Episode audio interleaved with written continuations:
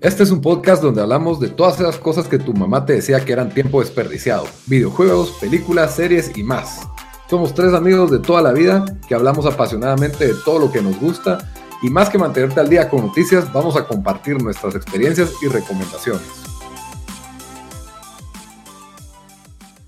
Bienvenidos al episodio número 51 de Tiempo Desperdiciado. Con ustedes estamos los mismos de siempre. Dan desde Washington, D.C. ¿Cómo estás, Dan? ¿Qué onda, muchachos? Aquí listo para, para hablar más de True Detective. y su servidor Lito desde Guatemala. Hoy nos acompaña Bamba desde Houston. Está, está de goma. Hay que les explique él por qué no, por qué no apareció el día de hoy. Pero bueno, hoy tenemos tres temas principales. Uno es eh, True Detective, el episodio 4, para todos los que han seguido nuestra saga de, True Detective. Hoy la vamos a incorporar al, al episodio, nuestro review del episodio 4 con teorías de conspiración. El otro tema, pues, es el que es remake, reboot de Resident Evil 2. Es un, es un remake, no tanto reboot, porque solo hicieron el juego pues completamente. Pareció como lo que hicieron con Shadow of the Colossus. Re-release. Algo así. Ajá. De Resident Evil 2. live action. El live action. y vamos a hablar también de Creed 2.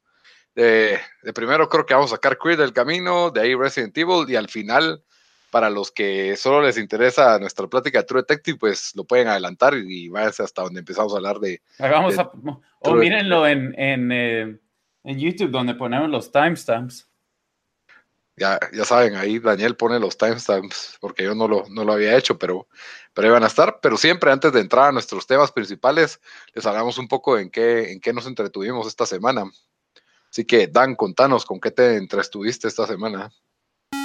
Eh, bueno, yo esta semana, la verdad, eh, lo, que, lo que hice es jugué PUBG, pero en PlayStation, que ya, ya llegó PUBG a, a PlayStation. Bueno, yo hace como un, un, mes y yo, la verdad, no lo había podido jugar porque todavía tenía que, mm, eh, tenía que terminar unos juegos para poder borrarlos y poder bajar PUBG. Entonces, solo jugué ahí para sacar unos trofeos y, y aparte de eso, vi un poco más el documental de de Ken Burns de Jazz y como, pues como comentamos, eh, eh, vi True Detective, ¿verdad? Entonces ahí vamos a hablar de eso, pero aparte de eso, no, en el mundo de entretenimiento no, no hice más, más que eso.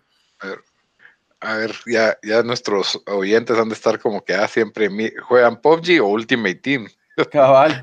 La, vieja confiable, porque yo también le metí un cacho de horas al Ultimate Team, no me, no me aparté para, para otros juegos y lo que estuve viendo, pero aún no termino, vi como siete episodios de Club de Cuervos, la temporada 4. La verdad es de que sí, la, la, única buena temporada fue la primera, la de ahí en adelante entretienen y creo que es una comedia que tiene, así como tiene puntos brillantes contados durante las temporadas, tiene momentos de humor bien malo, así terriblemente nivel Televisa. Entonces es, es una reacción mixta la, la, que provoca en mí este show. De todas formas, creo que pues, los personajes son lo suficientemente coloridos para que sea entretenido y es el tipo de, programa que recomiendo que, que, pongas de fondo mientras que haces, mientras que doblas ropa o estás lavando trastes o haciendo alguna tarea del hogar, así tipo podcast. Y como es en español, pues todavía es más fácil más fácil oírlo sin necesidad de verlo. Visualmente no tiene nada impresionante. Las escenas de fútbol no han mejorado en nada de la primera temporada a la cuarta. Pues ahí les cuento, ya les doy un review más formal cuando, cuando lo termine. Pero de momento, pues es entretenimiento barato de, de Netflix, ¿verdad? Y de ahí pues estuve viendo también el True Detective, que de eso vamos a hablar más tarde, y metiéndole horas al, al Ultimate Team. Así que con eso dejamos que hicimos durante la semana y, entramos en, tema. Dan, ¿empezás vos o empiezo yo con, nuestro em, tema? Si quieres darle vos, empezar con Creed 2, que yo sí va a tener cero que aportar porque no, no tengo, no sé, nunca me interesaron esas películas, aunque he oído bastante gente decir que son buenas. Sí, bueno, Creed, Creed 2 es la secuela de Creed. Ah, el, gran fact, ¿verdad? Que es la secuela más o menos de, ¿cómo se llama? De... Es un spin-off, diría yo, la verdad. de... de Rocky de Rocky. Bueno, para los que no saben, pues en, las películas de Rocky, uno de los rivales de Rocky era Apollo Creed. Y pues Apollo Creed se murió en Rocky 4. Eso es Spoiler alert. Spoiler alert. Lo matan en Rocky 4. Rocky 4 probablemente la mejor película de toda la saga de Rocky, en mi opinión. Es vital ver Rocky 4 para entender Creed 2. La cosa es de que en Creed, pues es el hijo de Apollo Creed, un hijo perdido, incluso no usaba el apellido de, Apolo, y de eso se trata la uno, de cómo, digamos, que él se reconcilia a través de Rocky con, con lo que fue su papá de alguna manera, y, y este joven que era un joven problema, pues endereza su camino incorporándose al mundo del boxeo. Y bueno, ahí es donde Rocky básicamente lo entrena, Rocky tiene cáncer, Rocky le gana el cáncer porque es lo único que le faltaba ganarle después de seis películas de Rocky. Y mm, ahí fue donde nos dejan, ¿verdad? Y ahora pues entramos a Creed 2, que no se las voy a contar, no se las voy a spoilear, pero pues es una buena película. Me parece que la primera es, es aún mejor. Eh, cambiaron al director, Ryan Coogler hizo un, un, trabajo increíble. En esta pues él ya solo, básicamente agarran la base que él dejó en la 1 con los mismos personajes y trabajan sobre sus cimientos y un poco su estilo básicamente pues lo que querían era alguien que, que trataran de que no se notara que hubo un cambio de, director, ¿verdad? Un, director que se llama Steven Caple Jr., que no lo conozco y no tiene mucho, no tiene mucho currículum, que digamos, ¿verdad? La película dura dos horas y es una película típica, épica, deportiva eh, en, el, en, el, mundo del boxeo. Vas a ver al personaje eh, en un montaje de entrenamiento. Obviamente aunque no sé, yo siempre lo he dicho, o sea, ve, en Rocky 3 y Rocky 4 era increíble ver a estos, estos boxeadores engrasados peleando y cómo brillaban los músculos sin oírme así gay. Pero, pero eso ese Mac de, de, de cuando, siempre quiere dar los, los, los que hacen los que hacen pesa. Cabal bodybuilding. Entonces, bueno, la cosa es de que, bueno, visualmente es increíble la película. O sea, Michael B. Jordan haciendo su papel de Creed hace un muy buen papel. Se mira increíble boxeando sus secuencias de entrenamiento. Te dan ganas de, salir a entrenar. Yo vi una entrevista con él. Eh, la verdad que, bueno, ni eso me, hizo ver la, película, pero cuando hizo la primera, dice que sí entrenó y, o sea, se, ponía a boxear y sangró y le daban sus, le pegaban, le daban sus toques y todo y parece que estaba bastante en forma, me imagino que está igual en forma para esta película, pero Cabal dice de que, porque le, le preguntó al que lo estaba entrevistando, mira, ¿y cómo, cómo hiciste pues para, para ponerte así en forma? Y, decía que em, hacía un workout específico, ¿verdad? Porque obviamente le dan un trainer dos veces al, al día y dice, y dice que, que era una buena la dieta porque era solo pollo, pollo, pollo y más pollo, que comía pollo todo el día y solo se daba un día de, así como para cheat day. Y que ahí sí se comía su hamburguesa, se pedía su pizza, pero, pero tú curioso oír, oír lo, que, lo que tiene que hacer para transformarse. Sí, eh, lo que importa es que parezca boxeador y los boxeadores pues son super condición física. Ahora, hay que entender algo las películas de Rocky y las de Creed no boxean, no es una simulación de boxeo, es boxeo al estilo Rocky. No hay defensa en este tipo de boxeo. Si ven las seis películas de Rocky, no hay abrazos, no se cubren, sino que son las mejores peleas de boxeo que podrían ver alguna vez en su vida. No, es Manny Pacquiao contra, Mayweather. No, todos se tiran una combinación tras combinación y todas pegan en la cara y se hacen pedazos los peleadores y nadie se cae hasta, hasta los últimos rounds para el, para el efecto dramático, ¿verdad? Entonces, definitivamente las personas muy fanáticas del boxeo creo que tal vez podrían encontrar problema con eso. O sea, no, en mi opinión, las peleas de Rocky y las de Creed no parecen de boxeo. El entrenamiento también se vuelve over the top. Como que quisieron, bueno, vamos a llevar al entrenamiento donde nunca más lo hemos llevado en otra película y lo llevan ahí. Spoiler alert, ¿verdad? Y, bueno, la película pues para mí tiene un poco de inundación de dramas innecesarios. En, o sea, todos los personajes que salen en esta película, cada uno tiene una historia y cada uno tiene motivaciones. lo cual es bueno porque le da peso a los personajes, pero al mismo tiempo creo que hay una saturación de drama en que hay personajes secundarios que también tienen su propio arco y su propia historia que la verdad algunos sí aportan y otros se sienten un poco de más. Aún así, la película es divertida. Como dije hoy en redes sociales, vayan a ver a dos por uno en el cine, se la van a pasar bien, van a ver buenas peleas, buenos montajes de entrenamiento. Yo le doy un 7 de 10. Las actuaciones de Sylvester Stallone, Michael B. Jordan y Tessa Thompson muy buenas. Y para mí el mejor, el que se roba el show, es eh, Dolph Lundgren, el que era Iván Drago. Bueno, todavía es Iván Drago en esta película. Sale.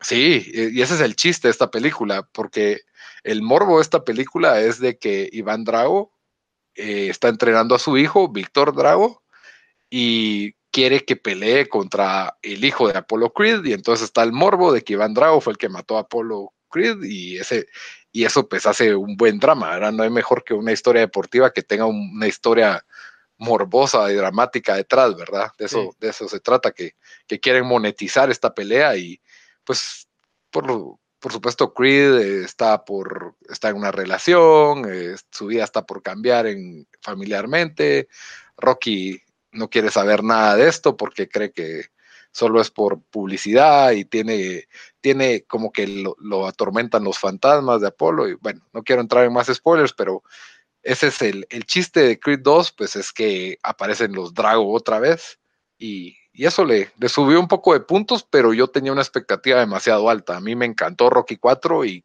quería algo que me llevara a ese nivel y, y no lo logra, pero aún así, pues es una película entretenida 7 de 10. ¿Está bien, Dan? Ah, bueno. Entonces, contanos, ya terminamos con Creed 2 y contanos de Resident Evil 2. Solo secuelas. Cabal, Resident Evil 2, eh, la franquicia es bien famosa. Yo nunca la jugué. Eh, Ni uno. sí, alquilé alguno de los juegos en algún momento, pero no me recuerdo cuándo. En PlayStation 1 eh, o 2, no te acuerdo. Yo creo que PlayStation 1, pero la verdad no me recuerdo qué juego fue. Em, y la verdad creo que estos juegos a mí nunca me agarraron porque a mí nunca me dan, se supone que tienen que dar miedo o no. Sí, te tienen que dar, más que todo es ese jump scare.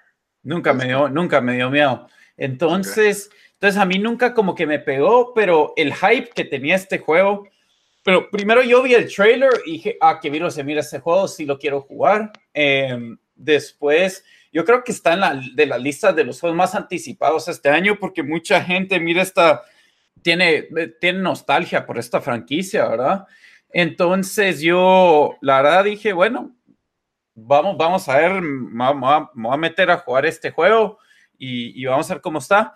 La verdad, solo, eh, yo solo juego una hora y media, que no es mucho, aunque el juego dura seis horas, siete horas de, de juego. Entonces tampoco es como que dura tanto. Bueno, una de las historias, porque puedes jugar como uno de los dos personajes y después se supone que te que jugar como el otro para recibir la, la, historia completa, ¿verdad? Ah, o sea que no es como que están pasando las mismas pantallas, sino que cada personaje tiene su historia diferente. Ajá, está, está Claire y, y Leon, ¿verdad? Entonces yo ahorita ahorita em, un montón decían que juegas como Leon primero, entonces no sé por qué, pero agarré Leon.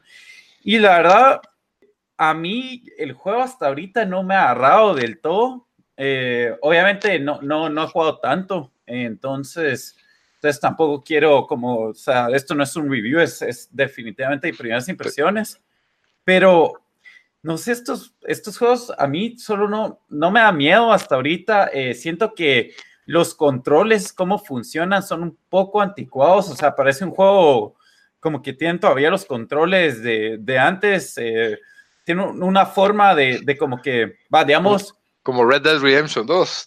No, estos, estos sí son, parece de, de, de, digamos, por ejemplo, vas a abrir una puerta, ¿verdad? o, digamos, hay una puerta, una puerta cerrada, entonces la trata de abrir y como que te abre las opciones de, hey, ¿qué querés usar? Y como que te tira, ¿querés usar la pistola? Ah, no puedes usar la pistola y querés usar una llave, no puedes usar eso ahí, querés usar, e-? o sea, no sé, cosas que no muy, no sé, a mí no muy, no muy me hacen sentido en cómo eso, me imagino que así era el, el, de antes. El original. Sí, dicen que parte de, la, de, la, de lo que hacía funcionar a este juego primero que este juego es de PlayStation 1, o sea, estamos hablando de un brinco de tres consolas, más de 10 años. O sea, salió en el 98, el 99, creo. Y que lo que lo hacía funcionar o realmente de terror era el hecho de que los controles eran torpes, o sea, no eran perfectos. Porque te estás moviendo en un mundo de 3D en, usando un D-pad y que primero el D-pad de PlayStation 1 pues no era el, mejor de los D-pads y, eso es lo que hacía que el juego pues fuera un poco más complicado pero al mismo tiempo era, era más aterrador. Eh, incluso, no sé si te des el número de saves contados en el original o algo así, creo que había escuchado que era. Fíjate que eso sí medio me gustó, porque yo me recuerdo los juegos de antes que tenían los save points. Incluso cuando jugué, ah, ¿cómo se llama el juego que le llaman Bacarra? El, el Castlevania. Castlevania.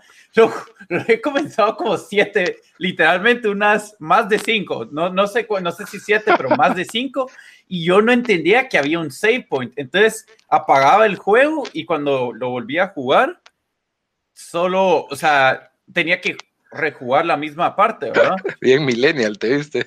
Cabal, entonces, por eso se me olvidó. Entonces aquí, cabal, tenés que ir a una máquina de escribir sí, para, pues, poder, para poder, em, eh, para poder guardar el juego y cosas así. Entonces ahorita que me mataron un par de veces, cabal, tenía que hacer eso.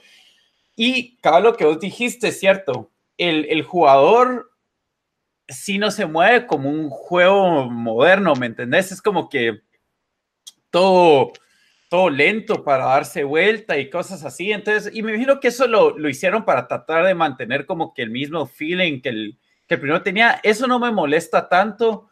Eh, lo que sí me pareció raro es que no, no puedes como que pegar, eh, literalmente no puedes pegarle a un zombie, entonces no tienes muchas balas. Y... ¿No te cuchillo? No, no, lo tienes que encontrar, entonces yo no lo encontré. Fui, fui a un foro, me sentí puro idiota, voy a un foro y pregunto, hey, literalmente esto fue lo que puse, ¿soy un mula o no puedo, no puedo pegar en este juego? Y alguien me, entonces, alguien me dice, entonces alguien me dice, no, eh, les puedes pegar cuchillazos, pero tienes que encontrar el cuchillo primero. Y yo ah. solo puse, hmm, qué decisión más rara para que, que un juego eh, haga eso. Y alguien me responde todo, pues no creo que le quisieras pegar a un, a un zombie, ¿verdad? Una manada. Y yo como que, o sea, como, que tratando de defender esa decisión del juego, ¿verdad? es que eh, si no, si no tenés nada, ¿qué vas a hacer? Pues es que, literalmente me morí tantas veces porque o sea, ya no te, ya al principio no tenés balas, ¿verdad? O sea, eventualmente averigüé que les tienes que tirar headshots, ¿verdad? Entonces dos headshots y los matás, pero yo le vaciaba una tolva. Esos basic zombie, zombie knowledge, ¿qué pasó ahí? No, yo sé, pero si son 20 zombies y te nueve balas, o sea, se te van las balas eventualmente, no, no hay suficiente y son dos tiros, ¿verdad? Pero, pero la cosa es que me doy cuenta que toque dos headshots, ¿verdad? Y después o sea, después no hay nada que puedas hacer, solo medio, medio esquivar, pero viene un zombie y te agarra y te pega una mordida. Y, y, y, o sea, y no, no puedes hacer nada, o te quedas ahí con el control en la mano, no puedes apachar nada, y después te levanta y te vas, y si te agarra otra vez, te pega otra mordida. Entonces, entonces yo creo que, mm, no sé, eso para, me imagino que se supone que me tiene que dar miedo eso, pero como dije, a mí es, a mí es bien difícil que un videojuego me dé miedo. O sea, el lado nostálgico definitivamente no está ahí, que yo creo que es la mitad de lo que funciona de este juego. yo, yo, creo que sí, para alguien que tiene esa nostalgia de que uh, uno estaba jugando el juego y tenías 10, 12 años, por la mayoría de gente que jugó este juego a esa edad tenía, o bueno, me imagino que hay gente más grande, ¿verdad? Pero la gente que está diciendo, hey, estoy jugando el juego otra vez después de 20 años, entonces tiene esa nostalgia de jugar el miedo y todo. Ahora, para no, para no sonar muy crítico con el juego, em, las gráficas están buenas, eh, o sea, sí se mira un remake así que le metieron tiempo, que está bien hecho. La cosa es que vamos a averiguar si el, si el juego es para mí, ¿verdad? Porque también hay otro juego, eh, Outlast, que no sé si lo conoces. No, no me suena. Es un juego de miedo que fue de los primeros que salió para PlayStation. Mira, recibió como 7 o 8 en, los reviews, o sea, juego sólido, ¿verdad? Tampoco recibió el, gran puntaje, pero todos decían de que, uh, qué miedo, que no sé qué. Yo jugué esa babosada por 5 horas y no, nunca, nunca tuve miedo hasta, hasta como lo jugaba con todo oscuro y entonces... Daniel el valiente. Daniel Vamos, vamos a ir viendo también, o sea, vamos a ir cómo va la historia y todo, eh, porque como dije, solo pues comencé el juego, solo le metí un par de horas, entonces, eh, pero hasta el momento sí, sí estoy un poco, poco decepcionado. La verdad creo que me dejé llevar por el hype, ¿verdad? Cuando, cuando yo me debería conocer más, como que yo sé que este tipo de juegos no, no, o sea, a mí, por alguna razón, sí, no me llaman la atención. Aunque, pero, ajá. Yo nunca había jugado uno y en 360 jugué el 5, que para muchos es como que el malo o el chafa porque parece más juego de acción que de terror. Y la verdad me encantó, especialmente el modo cooperativo, me pareció muy bueno, es bien divertido, eh, tiene sus, sus, jumpscares, ¿verdad? No sentí yo nunca así terror, pero cabal lo que decía la gente, este juego ya no era de terror, sino era más de acción.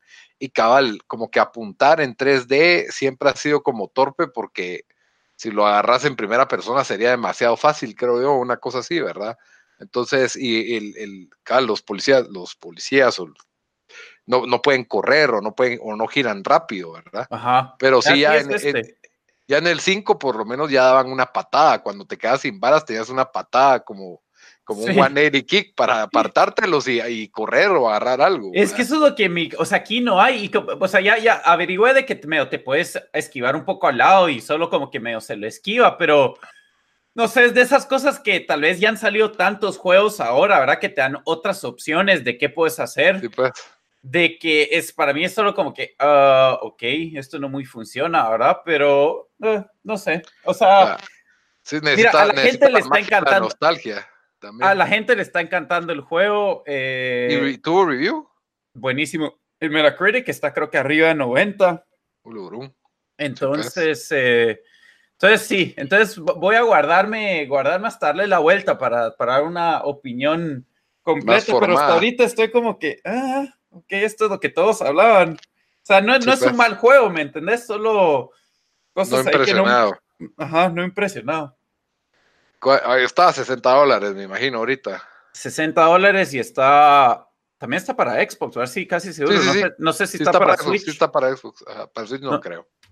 Sí, no sé si aguanta ahí. Pero, pero sí se mira re bien, o sea, sí es, tiene el mismo nivel que, que Shadow of the Colossus, pero digamos, por ejemplo, Shadow of the Colossus, que yo tampoco lo jugué, y si bien me, me, frustré, pero me frustré por chato, que no encontraba cómo matar a los colosos, ¿verdad? los colosos. y, que, y querías terminarlo en dos días. También para hacer el review, pero, pero, o sea, ese juego sí me impresionó desde el principio.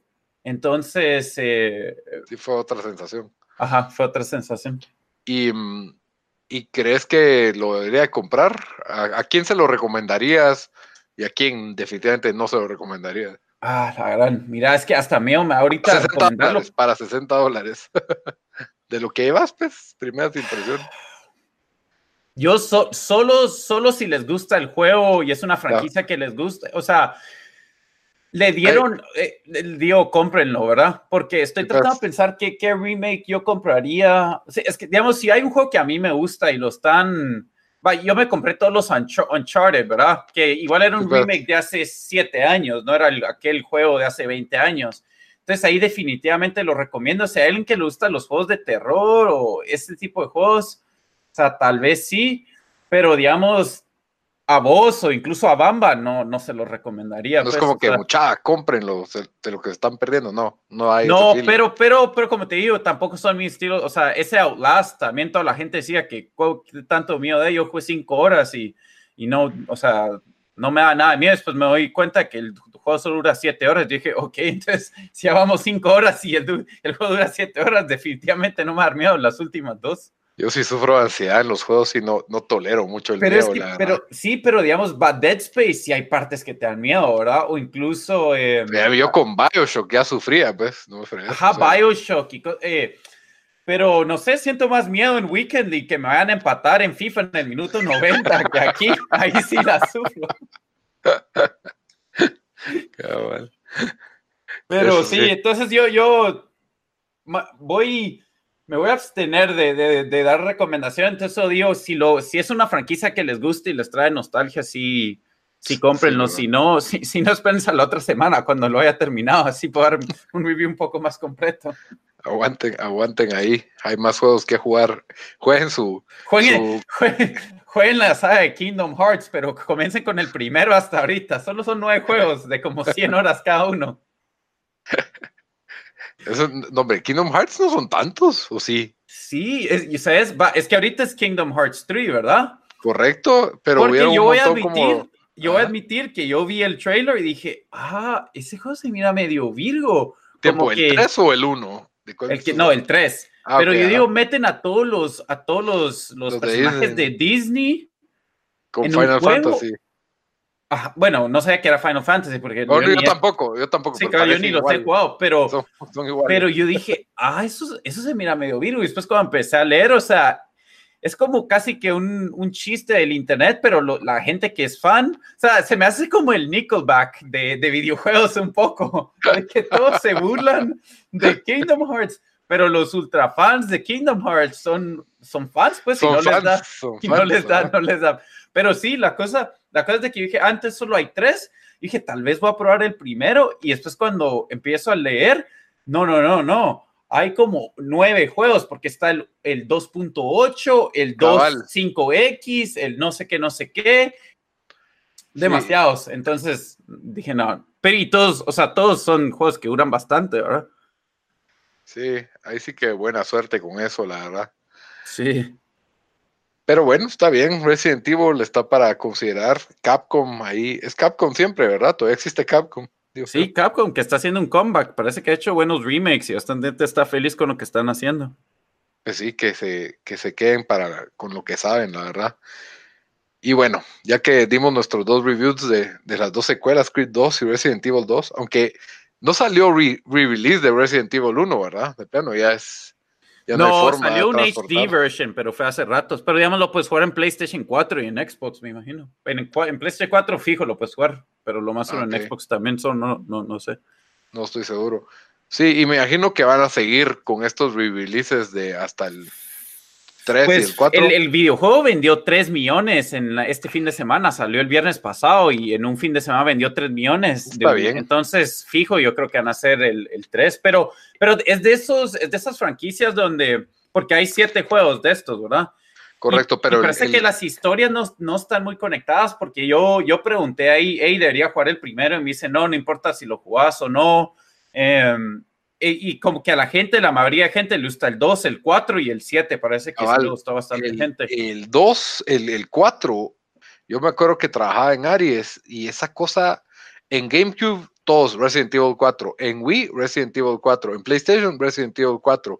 Ya había salido hace rato el juego cuando yo trabajaba ahí y la gente lo seguía comprando. Y yo no, sí, ese es el que, el que casi, o sea, no hay, no hay discusión de que es el mejor es el mejor de los Resident Evil, ¿verdad? Sí, para mí es el 5 porque es el que jugué. el único que jugué.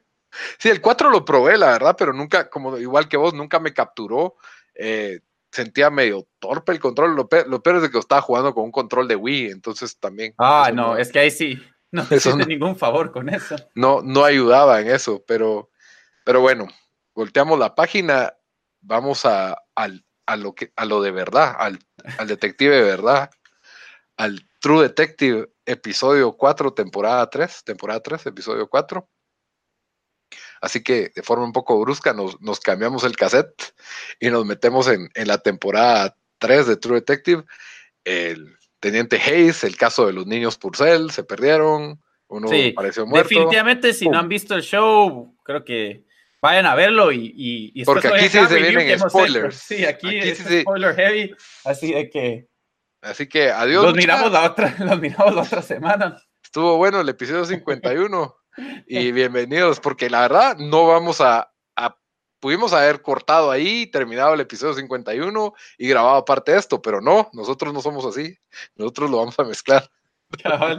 No, y mira, lo que sí hay que decir es de que el show a mí sí me tiene picado. O sea, no, no voy a decir de que, es mejor que el primero, porque la magia del primero creo que es muy, o sea, muy difícil que se va a poder recrear, pero, pero sí, obviamente mejor que dos, pero sí, o sea, está, está haciendo muy entretenido el, show, eh, como, como habíamos dicho la semana pasada.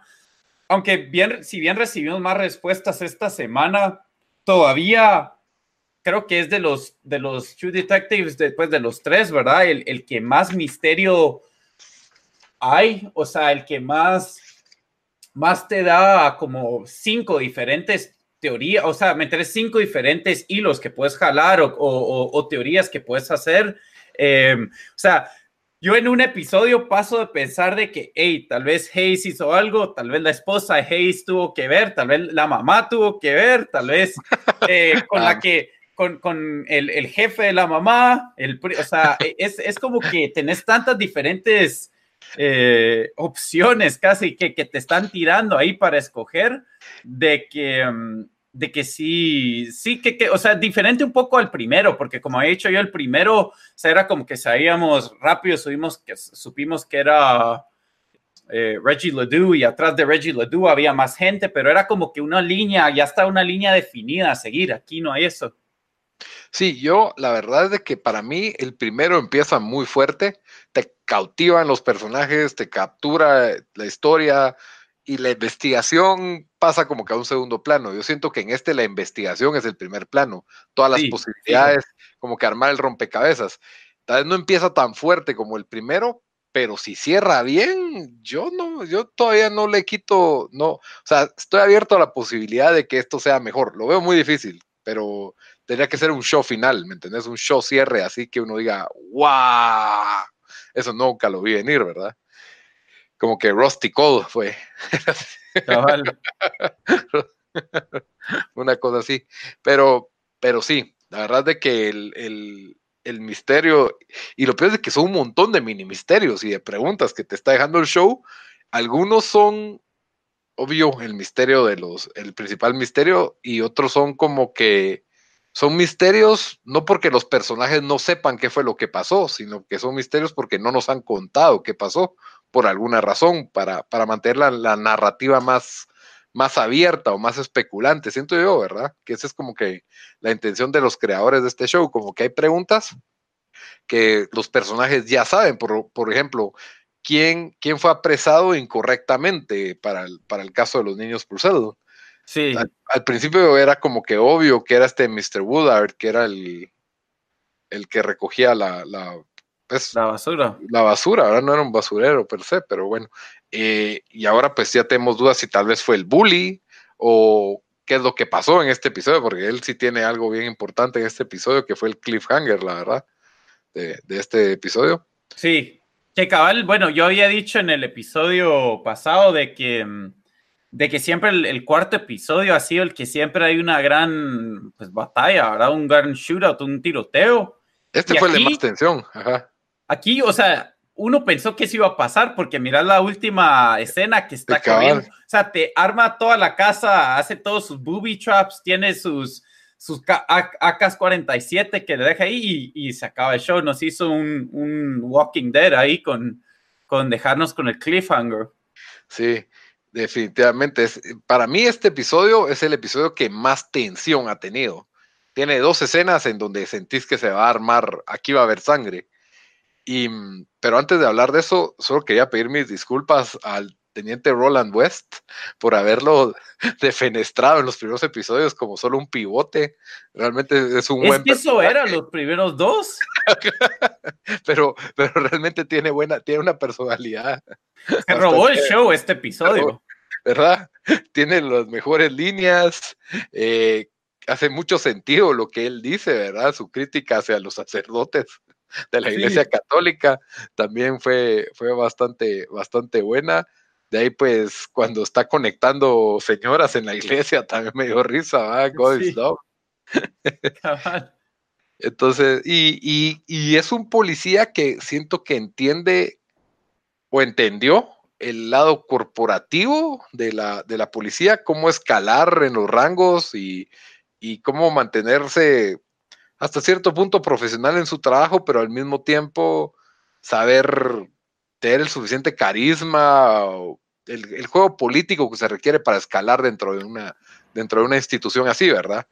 De sí. lo que nos muestra el episodio, pues él ya está, ya en 1990, en la línea de 1990, a él lo ponen a cargo de reabrir esta investigación, este caso, y él es el que logra conseguir reincorporar a, a Lieutenant Hayes a la, a la investigación, ¿verdad? Entonces, sí es un personaje bastante importante, incluso en la línea del 2015, vemos a, a Hayes queriéndolo, queriendo hablar con él, queriéndolo localizar, que necesita la memoria de él por alguna razón.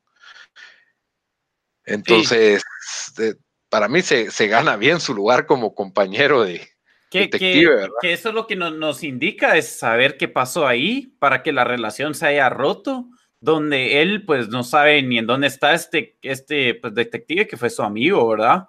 Y incluso el hijo se muestra medio con sin muchas ganas de, ayudarlo a encontrar a, ¿verdad? De, encontrar a, a Roland.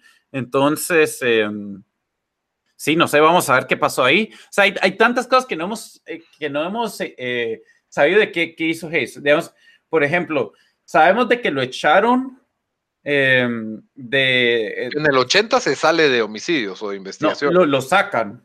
Lo sacan. Y, el, y, o sea, no sabemos si fue, o sea, le hicieron una mala movida o si él hizo algo para que lo sacaran, porque viste que ahorita el, que es Attorney General le dice, bueno, si, si esta vez haces un buen trabajo o si esta no, eh, si seguís como protocolo o no sé qué, algo así le dice, Em, hay chance que otra vez estés en homicidios, así le dice. Que no se estanque tu, carrera como ha estado estancada todo este tiempo, algo así. Ajá, y después pues sabemos de que, de que en el futuro ya pues su relación con, con Roland se ha, roto, entonces, ¿qué pasó ahí? Obviamente ya, ya nos enteramos desde el episodio pasado que las cosas en su casa no eran como parecía, como él las recuerda, ¿verdad? O sea, porque sí tenía bastantes... Em, o sea, su relación con su esposa. Ah, sí, habían peleas, pues. Ah, peleas, pero como que hay, hay algo más detrás de eso, ¿verdad? Que solo una, una simple pelea, siento yo. Y el hijo siempre con una relación, siento yo, un poco distante hacia su papá. Sabemos que no le habla a su hija, que no, no sabemos qué pasó con su hija, ¿verdad? Solo que ahí no, no hay relación. Em, entonces, eh, es, es, un, es un personaje bastante misterioso.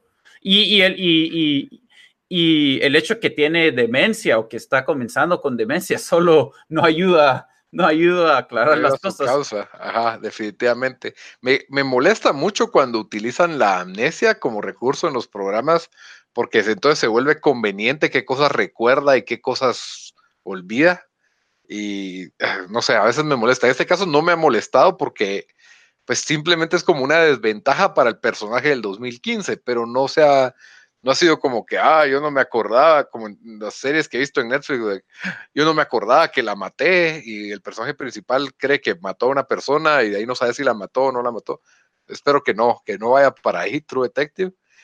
De ahí el show, este episodio, pues contestó preguntas. Por lo menos descubrimos quién tomó la foto del niño, que fue el sacerdote de, de, la iglesia, del grupo como de jóvenes o de niños. Él mismo les indica quién hizo las muñecas que fue una señora. La señora les dice quién fue la persona que compró más muñecas y aparentemente era una persona negra con, un ojo malo. Sí, esa escena, por cierto, me encantó cuando, cuando le, le pregunta a Hayes, le pregunta, ah, y nos puede decir algo más de, esta persona, o sea, eh, era guapo, era feo, y ella solo mira y dice que era negro. Como que, y solo, solo con los ojos. La cara de frustración. sí, todavía, todavía, sí, Hayes mantiene como que ese, esa distancia del racismo, ¿verdad? Pero al mismo tiempo ves como en este pueblo o en esta área del pueblo donde llegan los policías, que es una colonia negra, no son bien recibidos ni son bien vistos. O sea, y eso es lo que para mí es una de las escenas más tensas de todo el show, pues. Ah, sí. Porque realmente tenés presente la cantidad de veces que policías han matado a, una, a una persona negra desarmada o, o por algún malentendido, ¿verdad? Y es lo que este, esta, esta persona que se siente acusada, que es el, no me acuerdo el nombre del, personaje negro que tiene el ojo malo, pero realmente empieza a gritarles a todos, hey, me están ensartando a mí la muerte de esta niña y yo nada que ver. miren cómo de plano se fueron a conseguir el primer negro, ¿verdad? Porque así es. Y, incluso le recriminan a él que por ser policía, ¿verdad? Sí, incluso eh, eso iba a decir de que, de que este show creo que es el que mejor línea, eh, pero no este show, este episodio es el que mejor línea nos, nos ha dejado. Cuando el, eh, e, ese personaje negro, el del ojo malo, le, le dice a Hayes, ¿y vos cómo usas esa, es como el, badge? Eh, sí, pues la placa, la placa. Usas la placa y él le dice, tiene un piña, así me lo pongo. Cabal. Toda buena su, la respuesta. y también vimos a, Roland, viste qué rápido estaba listo para sacar su pistola y él, él quería un tiroteo ahí. Pero al mismo tiempo siento que, o sea, sos la ley, te tienes que dar a respetar, o sea, no pueden amenazarte, pues, por un lado. Ahora, por otro, creo que tenés que tener técnicas pacíficas para, para que las cosas no escalen, ¿verdad? Pero, pero siento que hasta cierto punto estaba en su, en su legítimo derecho de defensa de que hey, muchachos, aquí estamos en una investigación, pues. Y... Bueno, y les dispararon primero también, así que. Sí, les dispararon primero, cabal. Incluso Roland sale dando su justificación de que si hubieran sido blancos, se los hubiera volado a todos, tal vez. Sí. que por el hecho de que sean negros no, no lo hizo, ¿verdad? Entonces, pues bueno, para mí una de las mejores escenas de lo que, de lo que va en la temporada eh, la, de ahí pues fue la gran pelea que vos dijiste, ¿verdad? Que las cosas no eran así en el, en el hogar. Vimos el, lado sexy de Amelia, que no lo habíamos visto tanto. y, y su, o sea, otra cosa que te indica la relación de, de, ellos, cómo está. O sea, ¿te das cuenta? Cómo, o sea, primero quieren discutir un, o sea, el problema, ¿verdad? Quieren discutir y viene, viene Hayes y le dice como que, bueno, hablemos, que no sé qué, hablemos, que no sé qué, y ella rápido dice, eh, no, mejor hagámoslo, ¿verdad? O sea, ¿De una vez? Sí, eh, o sea, eh, te enseña que es, los power dynamics en esa relación, no sé, fijo, fijo algo tiene que ver con el caso ahí, o sea, la relación de los dos. Sí, ella no está fe, no sé Si, si ella está resentida porque cuando ella hace avances con su libro, él estaba como que amargado y ahora que él está feliz y lo reasignan, ella lo está castigando por estar amargado en ese momento o realmente ella no está feliz de que él esté involucrado en esta investigación. No, no me quedó tan claro eso, pero sí se me hizo algo muy real, ¿verdad? Como que a veces las peleas son así y pues ahí las resolvieron de esa forma y, así se quedan, pues no, no es que cada, no, no, no todas las peleas van a parecer una terapia matrimonial, pues en que, en que se resuelven los conflictos ahí mismo, sino que a veces solo se quedan y se evitan y, pasan cosas así, ¿verdad? O sea, me pareció, y la forma en que él le fue a subir volumen a la tele de los niños para, porque ya sabía que se iba a pelear, ¿verdad? ¿No? Sí. Ah, me pareció muy buena también. Es, que, en serio, son los detalles que hacen que eh, los diálogos y todo se vea, se vea tan, tan natural y tan real, ¿verdad? De ahí el, el hijo pues nos confirmó, para muchos, después de lo que vos me dijiste, ya, ya se habían dado cuenta que el hijo era policía. sí, alguien, alguien en Reddit logró sacar la foto del carro, o sea, del hijo cuando va a dejar al, o va a recoger o dejar al papá, y, hay un, un, spotlight en el, en el carro. Ah, no, no, no, es el, la luz que tiene, la, esa como linterna que tienen a la par del vidrio para ah, poder ver. pues no sé cómo, es un flashlight, me imagino, pero se llama Spotlight. Y, dijo, eso solo tienen hijos de, de, pues no, pero solo tienen los policías. Y parece que, eh, entonces, ahí es donde yo leí de que, pues de eso, ahora Y sí, nos lo confirmaron aquí, que también solo le, solo pues le mete más misterio a esto, siento yo. Porque tal vez el hijo, no sé, o sea, va, va algo va a tener que, o sea, tal vez sabe más, tal vez... De momento, pues fue un, device para que, digamos que Hayes tuviera recursos para contactar gente e investigar cosas. Puede ser que solo sea eso, ¿verdad? Como que, que solo sea eso, pero sí, el hijo también había estado molesto con la forma en que la, la que estaba documentando criticó la investigación de, de Hayes, ¿verdad? Incluso le, dijo al papá, no tienes que hacer eso si no querés, ¿verdad? Sí, pero... Eh, otra cosa también que aprendimos de la que está, de, la que está pues haciendo el reportaje es de que entra, entra eh, Hayes al cuarto, ¿verdad? Le va a hablar ahí al hotel y nos enseñan las dos copas de vino, o sea, muy, eh, y rápido, yo lo primero que pensé es el hijo de Hayes está, pues está ahí con... Estuvo, estuvo ahí con ella. Estuvo, le está quemando el rancho a su esposa con esta reportera. Vamos a ver si es cierto, pero se me hace que por ahí va. Puede ser, eh, pero sería una infidelidad, porque él está casado con hijos. No, por eso, yo solo, pero, pero creo que ah. por ahí, por ahí va la cosa. Sí, obviamente tenía que ser algo clandestino, y, pero sí, definitivamente la, pareja de esta documentarista, documentaria, no sé cómo decirle, ¿verdad?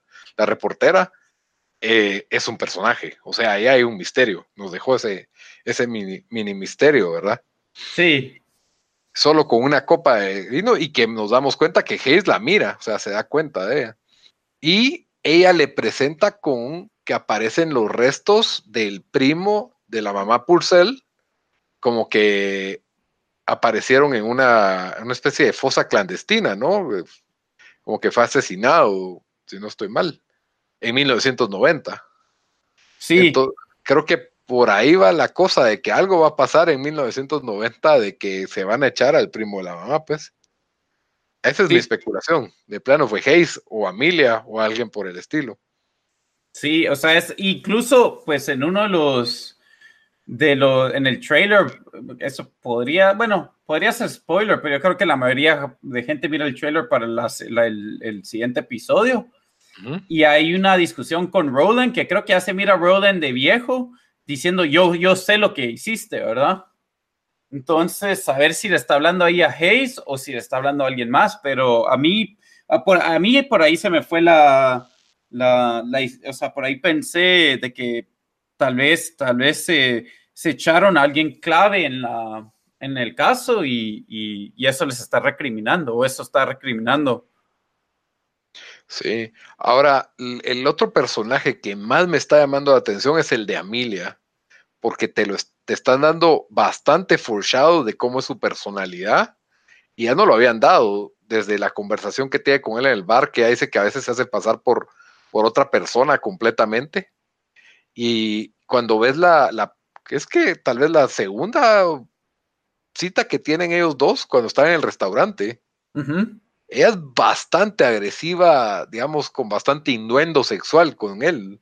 Sí. Esa fue total mi impresión. Y algo nos quieren decir con esto. O sea, esa tensión sexual no fue solo por gusto. Algo, algo nos apunta que Amelia no es la típica escritora o mamá o maestra de niños. O sea, definitivamente es un personaje bueno, eso más y, capas. Y, y, también en esas escenas nos muestran su interés en, en, el caso en el caso. Sí, definitivamente. Que desde ahí ya lo tenía. Ella, quedó intrigada con el caso. Incluso fue a tratar de hablar más cosas con la mamá Purcell.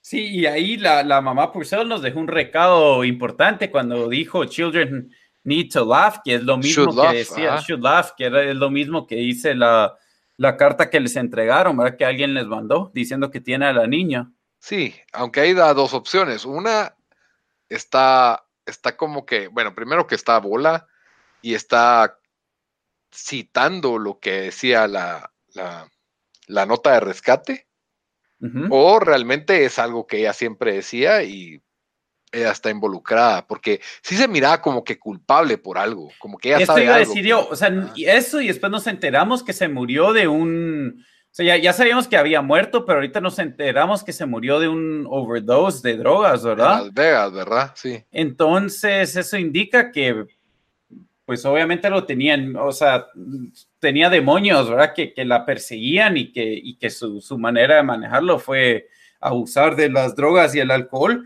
como ya estamos viendo que lo hace aquí, pero sí, definitivamente saber si ya tuvo que ver con el secuestro, pero hay ahí un secreto que también ella está escondiendo. Sí. Bueno, después ya solo vemos que Hayes en su, en su edad avanzada habla que sí encontraron el carro café que había sido mencionado en el episodio anterior y aparecen los fantasmas del Viet Cong. No entiendo bien para qué o por qué. No, sí, esa escena, pero viste que en esa escena hay una persona blanca ahí. Entre todos los del Vietcong, de que yo rápido, o sea, en Reddit eh, vi si alguien había puesto la imagen, pero nadie la tenía y, y sí, todos diciendo quién podría ser. A mí me pareció que era, que era eh, Roland, pero saber, o sea, pero nos indica de que, de que entre todos esos, tal vez demonios que lo persiguen a él, eh, pues tal vez le hizo una injusticia a alguien, ¿verdad? Que, que vamos a, tal vez es la persona que metieron a la cárcel injustamente o algo así.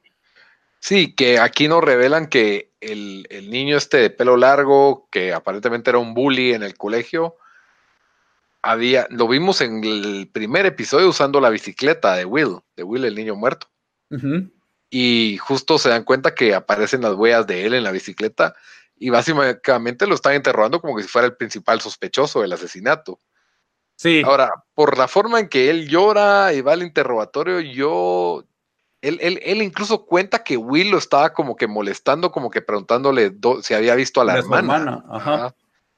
Yo no creo que el bully lo haya matado, honestamente. No, incluso Hayes ahí mismo dice, él, él puede ser que se vaya a la cárcel en el, en el futuro, pero no se irá a la cárcel por esto, como diciendo, yo creo que tal vez no nos está diciendo toda la verdad, pero no, no lo mató, ¿verdad?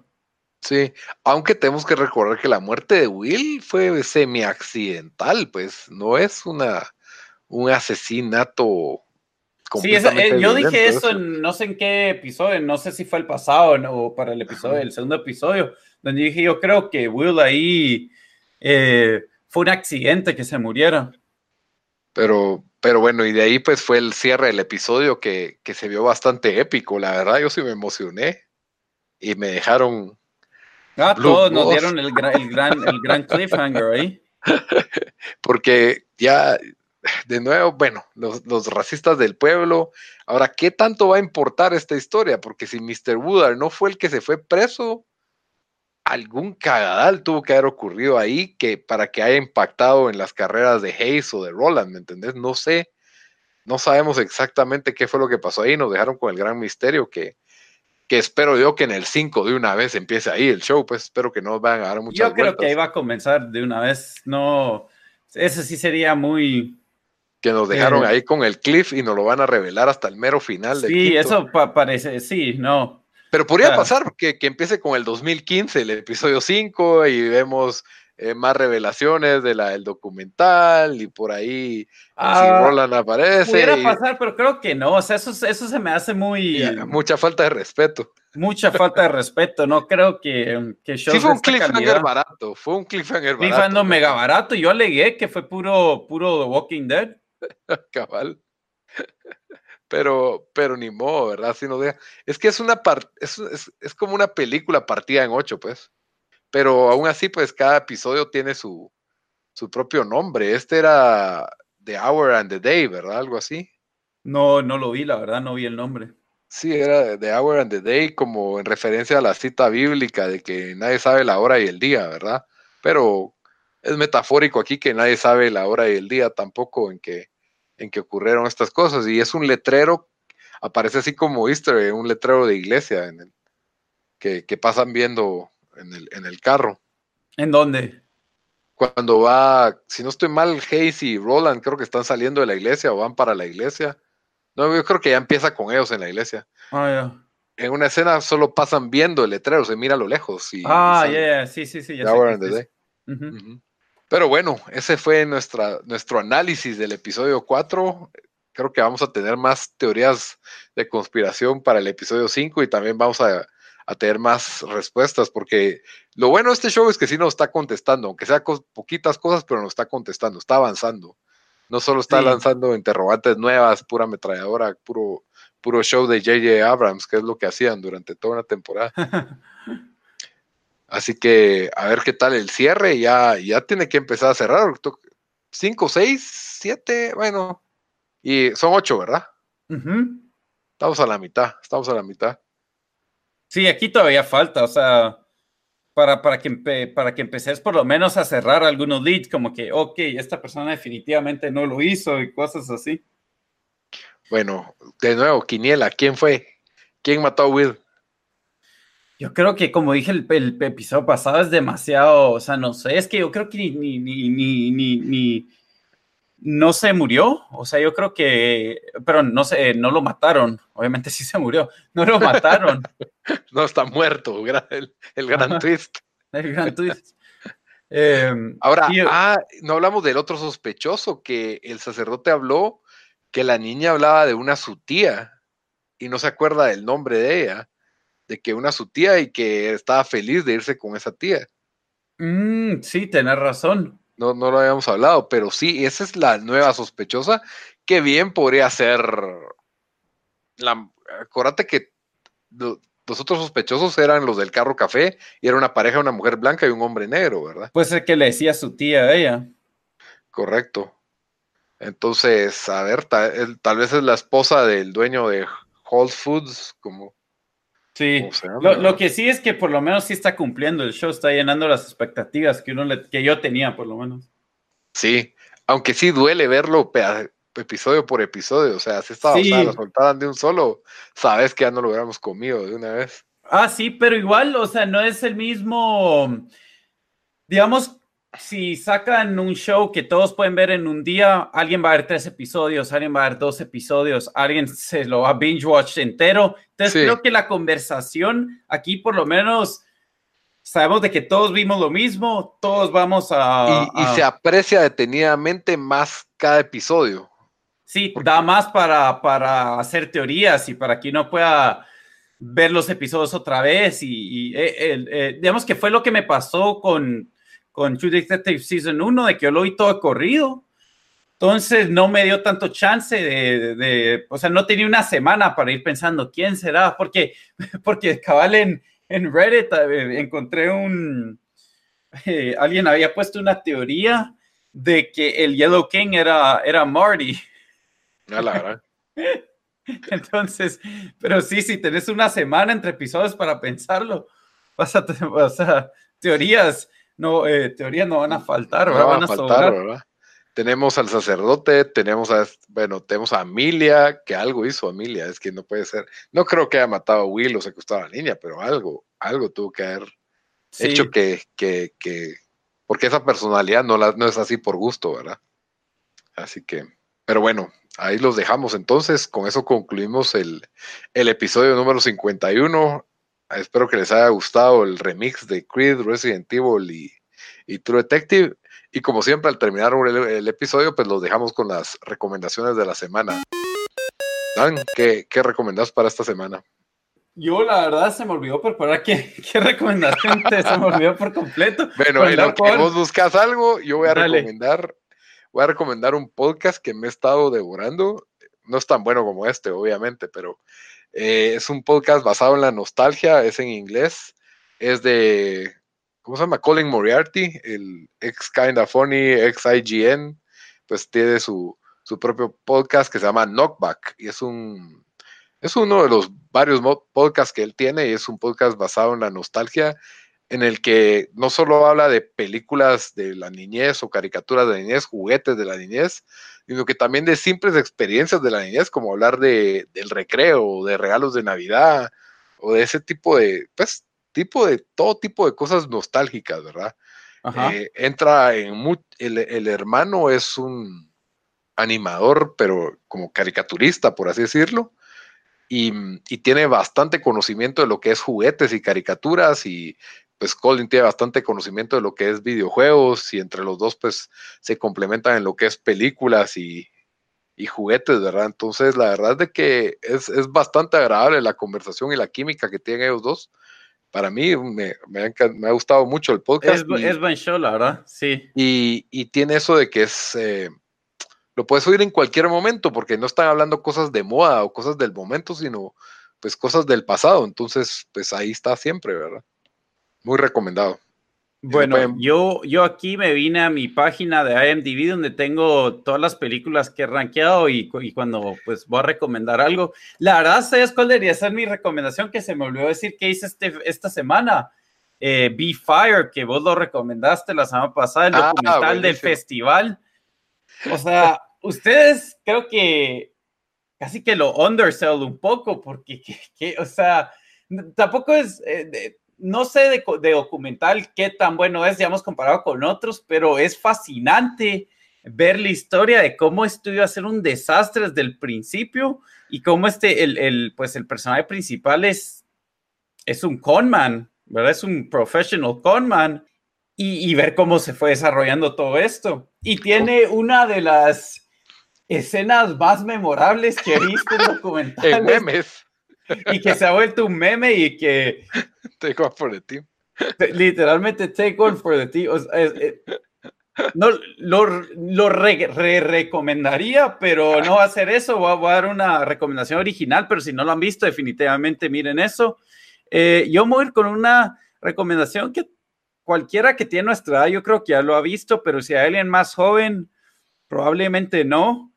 Es una película que en su época, era, no sé si era indie, pero tal vez se consideraría así indie, poco hipster film, con Steve Carell. Lito, ¿sabes cuál es o no? No. Little Miss Sunshine. Ah. Sí, es, es, es, una película hipster, sí, muy buena. Indie, indie. Buena, salió en el 2006, o sea, ya estamos a 13 años de que salió. Wow, sí, creo que ha pasado bastante tiempo. De, si alguien no estuvo, digamos, si alguien tenía 10 años, creo que es una película que no ha visto. Eh, muy buena película. Nominada eh, al Oscar, si no estoy mal. Creo que ganó por Best Original Screenplay, porque yo me recuerdo, sí. creo que vi el, el, acceptance speech del que la escribió, de que dijo, en, eh, cuando yo era un niño, eh, le, tuve la mejor vacación de mi vida con mis papás, que nos fuimos en un van que no servía, en a broken down van, y nunca pensé que esto, pues, la causa, eh, la, esta película iba a ser causa de ese viaje. Entonces, interesante, pero sí, buenísima película, es drama comedia, diría yo. Yo diría que ya, ya debería ser considerado un clásico, creo que se ha olvidado por alguna razón. Hay películas de los 2000 que no sé por qué no, no, no se mantuvieron tan frescas en la memoria y, y, no subieron a streaming, como que todo el mundo las vio y, y, simplemente las dejó y no fueron blockbusters, pero, pero sí fue galardonada esta película.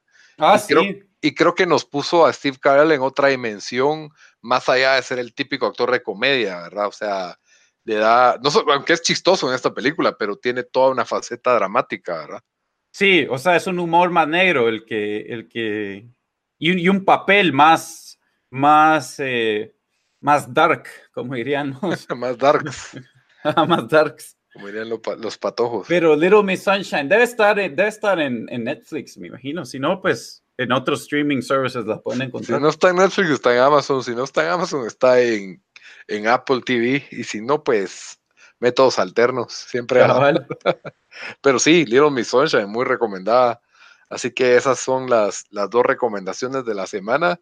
Espero que les haya gustado el episodio. Por favor, ya saben que pueden escucharnos en iTunes, en Stitcher, en Spotify, en YouTube, en la plataforma que sea. Somos buenísimos para el tráfico duramos más de una hora, así que para el tráfico de Guatemala somos ideal. Sí. eh, denos buenos reviews y aunque no tengamos Patreon, mándenos dinero, no tengan pena. Pero bueno, hasta la próxima. Bueno. Órale, muchacho.